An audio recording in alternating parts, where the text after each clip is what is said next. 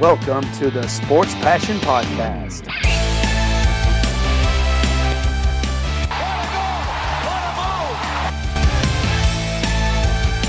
Oh, blocked by James! LeBron James with the rejection. And here's your host, Lars Marendorf. Einen wunderschönen guten Tag und herzlich willkommen zum Sport Passion Podcast. Die zweite Mannschaft aus der Metropolitan Division steht an in den Vorschau-Sendungen auf die neue NHL-Saison und ich fahre von Raleigh nach Norden in die Hauptstadt Washington und es geht in die Capital One Arena. Da spielen die Washington Capitals und die Washington Capitals, die gibt es in der NHL seit der Saison 74, 75 und die größten Erfolge, die sie hatten, es war zum einen 97, 98 haben sie das Stanley Cup Finale erreicht, damals mit Olaf Kölzig, dem deutschen Torhüter, haben da allerdings nicht ein Spiel gewinnen können gegen Detroit. Und dann eben 2018, jüngste Vergangenheit, haben sie den ersten Stanley Cup in ihrer Vereinsgeschichte gewonnen mit 4-1, dann das Finale damals gegen die Vegas Golden Knights. Und die Capitals sind seit der Ankunft von Alex Ovechkin, ja, fast seit der Ankunft, muss ich sagen, ein Titelkandidat. Sie haben in seiner Zeit dreimal die Playoffs verpasst, haben allerdings auch bis auf das Jahr, wo sie den Stanley Cup gewonnen, nie das Conference-Finale erreicht. Also sehr oft in einer ersten oder zweiten Runde dann eben verloren, sehr oft in der zweiten Runde vor allem.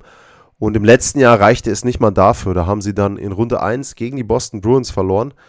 Und das war schon überraschend, vor allem auch dann, dass es nur in fünf Spielen war. Insgesamt die Saison war okay. Sie haben in der East Division Platz 2 erreicht mit dann 36 Siegen, 15 Niederlagen und 5 mal Overtime oder Verlängerung. 77 Punkte waren das dann.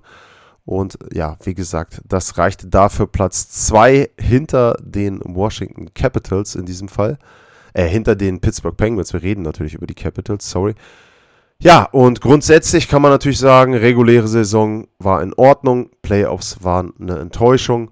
Und wenn man dann eben guckt, ja, wie war überhaupt so die Leistung der Capitals? Ähm, die Special Teams zum Beispiel waren wirklich hervorragend, 24,8 Überzahl, das drittbeste, 84% Penalty Killing, fünftbeste Unterzahlspiel, bei den Toren 188, fünftbeste Offensive, aber eben bei den Gegentoren 161, das war Platz 17. Ja, und gegen die Bruins war es dann eben auch so, dass dann so ein bisschen die Kombination aus oder die Balance zwischen Offensive und Defensive fehlte und vielleicht auch so ein bisschen die Zielstrebigkeit. Ein Punkt, der bei den Capitals im Grunde ja bis auf 2018 sehr, sehr häufig passiert ist. Und ich habe es in der Vorschau zum Beispiel auch bei den oder genauer bei den St. Louis Blues gesagt, dass die Meisterschaft der Blues 2019 vielleicht eher so die Ausnahme der Regel ist und genau das muss man wahrscheinlich im Moment auch über die Washington Capitals sagen. Man kann natürlich sagen, naja, 2018 war dann endlich mal, da haben sie endlich mal das Potenzial ausgeschöpft. Ja, man kann aber genauso argumentieren, naja, also ähm, 2018 haben sie einfach nur Glück gehabt. Pittsburgh war zu schlecht und die anderen ähm, aus dem Westen kamen eine Expansion-Franchise ins Finale und dann haben sie eben den Titel gewonnen. Und jedes Jahr, wenn die anderen Mannschaften halbwegs vernünftig spielen, dann fliegen die Capitals irgendwann in Runde 2 spätestens raus. Also das sind so die beiden Extreme, die man bei Washington sehen kann. Was man sagen muss, ist, sie hatten Verletzungs-Covid-19 Pechprobleme, wenn man mal so die Spiele durchguckt. Niklas Backstrom war Topscorer, der hat 55 Spiele noch gemacht, okay, 53 Punkte. Dann geht es aber schon los bei Ovechkin, 45 Spiele nur, immer noch 24 Tore, also sehr, sehr gut für ihn da immer noch. Tom Wilson 47, Kuznetsov nur 41 Spiele und auch nur 29 Punkte. Das ist sicherlich jemand, der zu den Baustellen gehört. Uh, Justin Schulz 46 Punkte, Jakub Vrana 39, äh, 46 Spiele, Jakub Vrana 39, Lars Eller 44. Also man findet unter den ersten oder unter den guten Scorern vorne. Kaum Leute, die 56 oder mehr als 50 Spiele überhaupt gemacht haben. Es geht dann los erst hinten bei Brandon Dillon, Gar Garnet Hathaway und Carl Hagelin ähm, und Nick Dowd. Die haben dann alle 56 Spiele gemacht, aber Die Leistungsträger vorne, die haben alle immer mal wieder aussetzen müssen und das kostet dich dann natürlich Punkte. Das kostet dich dann eben in dem Fall Platz 1 in der Division und damit sind sie dann auch rausgeflogen. Ja, ansonsten, was gibt es zu sagen? Torhüter-Position ist ein bisschen, ja, tricky. Auch in Washington, ursprünglich war ja die Idee, dass Henrik Lundqvist dort als Backup spielen würde. Das hat nicht funktioniert, weil der eben dann am Herz erkrankt war, gar nicht spielen konnte und letzten Endes dann auch seinen Rücktritt ähm, erklären musste. Und ansonsten hoffen sie, dass Ilya Samsonov dann irgendwann mal der Torhüter Nummer 1 wird. Der hat aber auch nur 19 Spiele gemacht letzte Saison und äh, Vitek Vanacek war dann derjenige, der ihn so ein bisschen den Hintern da in der regulären Saison gerettet hat. Der hat 37 Spiele gemacht, hat davon äh, 21 gewonnen und die Zahlen waren okay. Ähm, Fangquote von 90,8%, Gegentorschnitt 2,69. Ja, aber wie gesagt, also eigentlich hätten sie gerne Samsonov da als denjenigen, der eben dann entsprechend dort nach der Ära Braden Holtby die Nummer 1 wird. Das hat noch nicht so geklappt in der letzten Saison. Da hoffen sie jetzt aber ja in dieser Spielzeit drauf und äh, er wird aber weiterhin zusammen mit Vitek Vanacek das Duo bilden der Washington Capitals. Und ja, was haben sie sonst noch gemacht? Das hören wir uns gleich an. Kurze Pause. Wir hören uns wieder.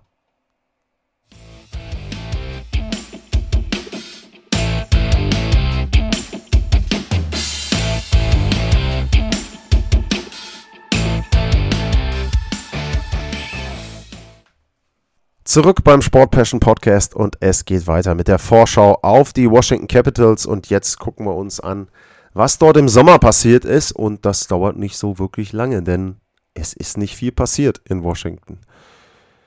Sedin und Chara hat keinen neuen Vertrag bekommen bei den Capitals, der spielt wieder bei den Islanders, wird es später noch in dieser Division dann ein paar Worte zu geben und Brandon Dillon ist nicht mehr bei den Washington Capitals. Ja, und das war's. Also wirklich ansonsten keine größeren Veränderungen in Washington. Man kann da natürlich jetzt auch so ein bisschen den Bogen ziehen noch zur letzten Saison. Da haben sie ja einen größeren Trade dann auch schon gemacht gehabt vor eben, ja, vor dem Ende oder zur Trade Deadline mit äh, Anthony Manta, den sie da geholt haben aus Detroit. Und das war so ihr großer Move, ihre große Verpflichtung und anscheinend äh, gab es dann im Sommer eben keine wirklichen Möglichkeiten für Brian McLellan dort irgendwie handlungsfähig zu sein. Man muss natürlich sagen, bei den Capitals kommt dazu, sie sind capped out und das, was sie an Cap Space haben, das haben sie dann in ja, ihr Franchise-Denkmal investiert. Alex Ovechkin hat einen neuen Vertrag bekommen, fünf Jahre, 9,5 Millionen. Dauer ist okay, Gehalt ist okay, du kannst dem eigentlich sowieso nicht das bezahlen, was er wert ist für deine Franchise. Und man muss eben sagen, sie haben jetzt eine Mission, nachdem sie den Stanley Cup mit ihm gewonnen haben, ist jetzt die nächste Mission, dass er in diesen fünf Jahren 165 Tore schießt. Warum 165 Tore? Weil ihm noch 164 Tore fehlen, bis er den Rekord von Wayne Gretzky für die meisten Tore in der NHL in der regulären Saison eingestellt hat. Und genau diesen Rekord möchte Alex Ovechkin haben. Also nächsten fünf Jahre 164 Tore. Das sind dann, wenn ich nicht ganz falsch gerechnet habe, etwas über 32 pro Saison. Also wenn er jetzt in diesem Jahr mit 33 anfängt, dann wieder 32 und so weiter, wenn er den Wechsel hat, dann sollte er den Rekord haben in fünf Jahren. Ja, bisschen da der Blick in die Glaskugel. Ich glaube, er hat eine reelle Chance und ich glaube, es war natürlich auch wichtig, ihn weiterhin unter Vertrag zu haben, aber es gab auch keine wirklichen Gerüchte, dass er jetzt gehen will. Also er ist da wirklich ein Denkmal, er fühlt sich da wohl, er fühlt sich in der Stadt wohl, er fühlt sich anscheinend in seiner Nachbarschaft wohl. Also gab es auch schon mal Videos, wo er dann, gut, das war ein Werbegag, wo er Pizza ausgeliefert hat, aber es gab tatsächlich Videos, wo er irgendwie wohl an Tankstellen dann Leuten da noch Sachen besorgt hat, als die eingeschneit waren oder wenn ein Hurricane kommt oder sowas ähnliches. Also der scheint sich da richtig, richtig wohl zu fühlen und ich finde es toll, dass er dort bleibt. Ich finde es wirklich toll, wenn er dort seine Karriere beenden könnte. Und ich persönlich fände es auch toll, wenn er diesen Torrekord brechen würde. weil ich finde, er ist jetzt schon, also für mich persönlich ist er jetzt schon der beste Torjäger der NHL-Geschichte, bis hierhin eben. Ähm, Bossy war ja leider früh äh, verletzt. Wayne Gretzky hat sicherlich den Rekord, keine Frage, aber bei Gretzky ist für mich immer so, er hat in den 80ern solche Zahlen aufgelegt, die hat kein anderer aufgelegt, aber trotzdem war es durch die 80er so ein bisschen beeinflusst. Also ja, da so der kleine Ausflug von mir jetzt in Richtung Torrekord. Ansonsten, wie gesagt, also Washington hat nicht wirklich was gemacht. Die Cap-Situation gab das nicht her. Und die einzige andere Thematik, die eben noch so ein bisschen über dem Team schwebt, die konnten sie auch nicht lösen. Was das ist, da komme ich gleich noch drauf zu. Bis dahin, kurze Pause. Wir hören uns wieder.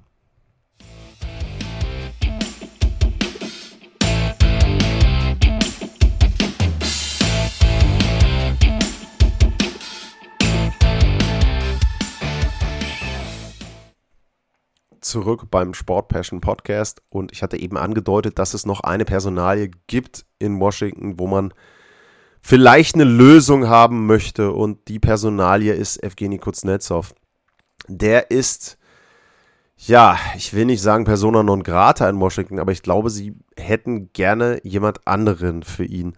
Ähm, Kuznetsov ist so, ja, ein Spieler, wo du dich immer ein bisschen fragst, was ist los mit dem? Also der hat unglaubliches Talent, kann sehr, sehr gut spielen, hat auch zum Beispiel in der Saison 2018 super Playoffs hingelegt, eine super reguläre Saison gehabt, damals 83 Punkte in 79 Spielen und in den Playoffs hat er 32 Punkte in 24 Spielen gemacht.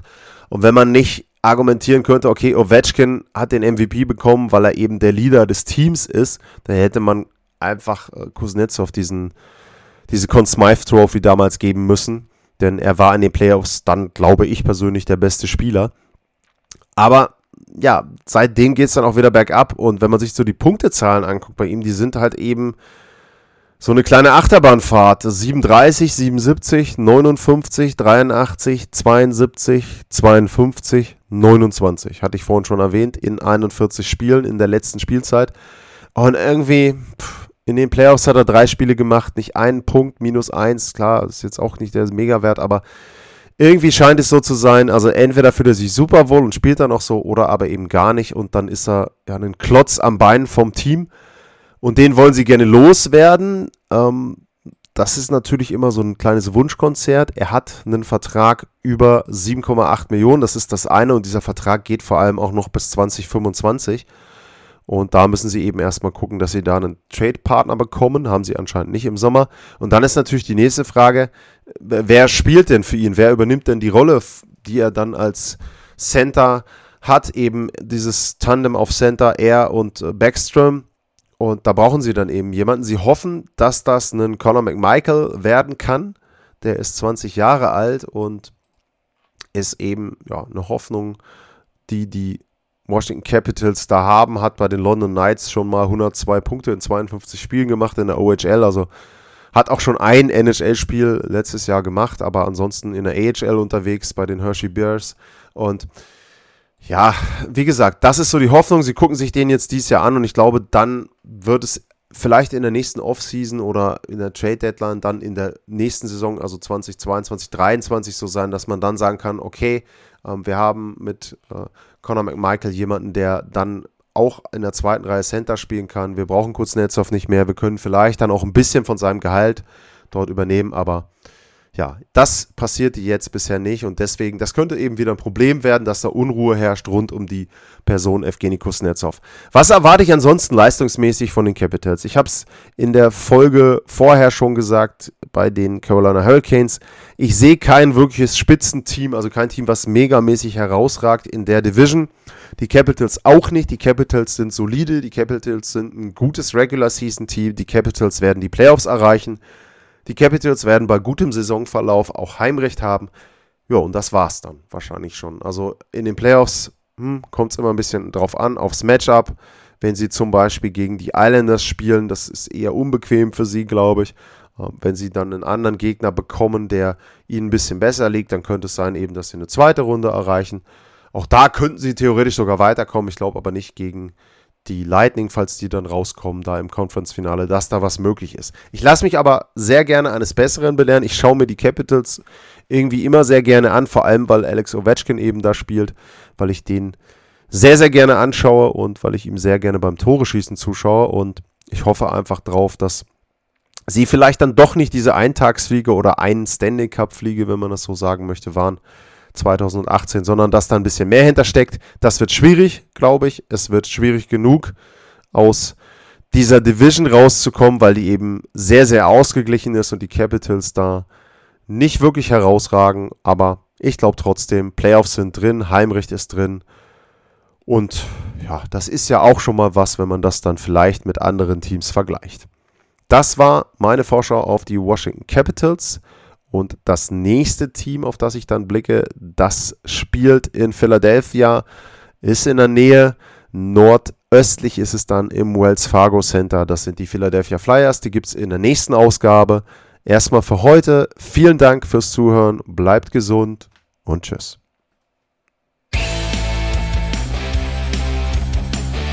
Sportliche Grüße. Das war's, euer Lars.